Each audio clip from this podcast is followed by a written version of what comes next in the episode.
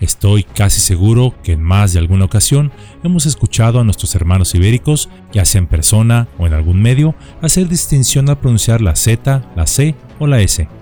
En la lengua española es un tema que durante las últimas décadas ha generado mucho interés y discusión en los países y regiones de habla hispana. En la mayoría de los países de Hispanoamérica, estas dos letras se pronuncian de manera similar, mientras que en España se hace una distinción notable al hablarla incluso diciendo que el español ibérico es el correcto y el hispanoamericano no lo es. Pero, ¿cuál es la correcta pronunciación entonces? O de sobrarles, un poco de ello. Es por eso que Yolcamotes tiene el placer de traerles el día de hoy la verdad detrás de la pronunciación de la Z, la C y la S en Hispanoamérica que en Latinoamérica la Z y la C se pronuncian igual que la S, diferente a lo que pasa en la mayor parte de España, está lejos de ser una novedad. Los españoles, en ocasiones, a manera cómica, se burlan de los hispanoamericanos y los de este lado del planeta no suena chistoso la manera en que ellos hablan. Pero, ¿desde cuándo es así? ¿Y por qué? Esta es una cuestión que ha ocupado especialistas y a hispanohablantes en general, intrigados por qué en la tierra donde nació el castellano se hable tan distinto que en la región donde ésta se trasplantó, es decir, América, incluso de vez en cuando criticándose mutuamente por la forma de hablar. Sobre la pronunciación de la Z en España, incluso se han llegado a crear leyendas, como que se extendió para reproducir el ceseo que padecía algún rey o príncipe que tenía problemas de habla, pero esta leyenda no es verdad. Entre fines del siglo XIX y comienzos del XX ganaría fuerza la idea de que en Hispanoamérica se habla diferente el español porque este cambió cuando se comenzó a mezclar con las lenguas indígenas. No obstante, esta teoría indigenista, que tuvo como padre al lingüista alemán naturalizado chileno Rodolfo Lenz, también perdería fuerza ante la evidencia científica.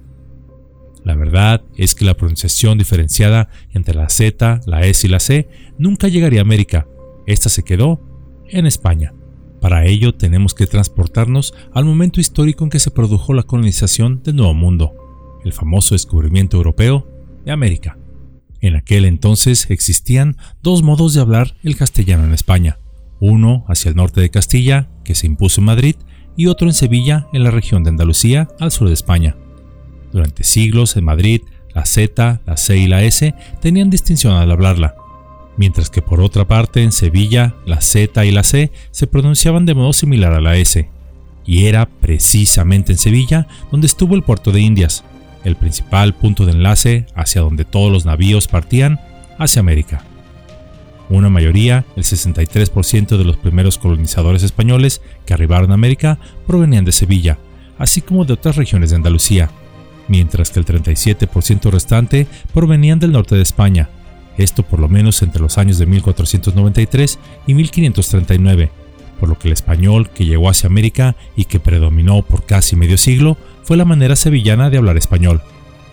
Al mismo tiempo, en América se comenzó a usar la costumbre de escritura de Madrid, y la cual distingue a estas tres, es decir, la Z, la C y la S,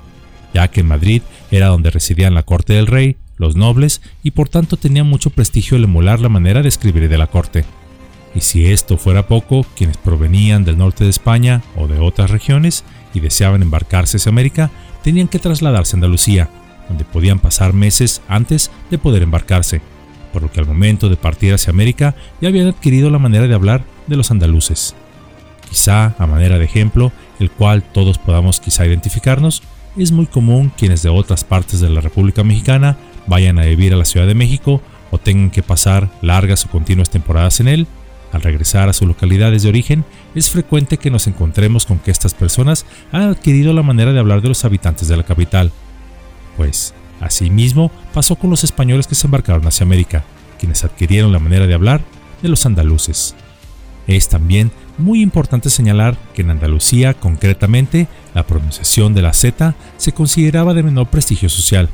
ya que esa pronunciación nació con los invasores moros, la cual era considerada la manera de hablar de las clases sociales bajas. Aunado a esto, el unificar fonemas de la Z, la S y la C simplificaba las cosas a los españoles que enseñaban el castellano a los indígenas, ya que es más sonoro y más agradable al oído humano la pronunciación de ceseo que la de ceceo, por lo cual es más fácil de aprender. Por lo tanto, quizá la influencia de los indígenas en la manera de hablar de los hispanoamericanos de hoy en día no pueda descartarse del todo. México, al independizarse, intentó que se distinguiera en las aulas la pronunciación de la S, la C y la Z bajo el argumento de que contribuiría a escribir con menos faltas de ortografía. Pero debido al sentimiento antibérico de las primeras décadas del México independiente, esto no prosperó. Aunque sí se enseñaban otras maneras de hablar, pues incluso hasta inicios de la década de los años 80 del siglo XX, en nuestro país se enseñaba en las aulas a usar y hablar el vosotros al mismo tiempo ustedes, aunque por supuesto muy pocos lo usaban. No obstante, esto aún se emplea en otros países de América, como sería el caso de Argentina. En la actualidad, la norma culta en la península ibérica es distinguirlos, aunque existen lugares como las Islas Canarias y ciertos poblados de Andalucía en España donde aún prevalece la antigua forma de hablar, y que es la que empleamos en América, donde prevaleció la norma culta sevillana de pronunciar la Z y la C como S. Por lo que, no obstante, se diga en España, fuera de los círculos intelectuales, que distinguir estos tres fonemas, la Z, la S y la C, es lo único culto, esto no es verdad. Y aún más, si quisiéramos ser maquiavélicos, podríamos argumentar que entonces que la distinción de la pronunciación de la Z es inculta o de clases bajas, tal y como lo consideraban los antiguos andaluces, porque podríamos concluir que en realidad ambos casos de distinguirlas o no son lingüísticamente e históricamente correctos.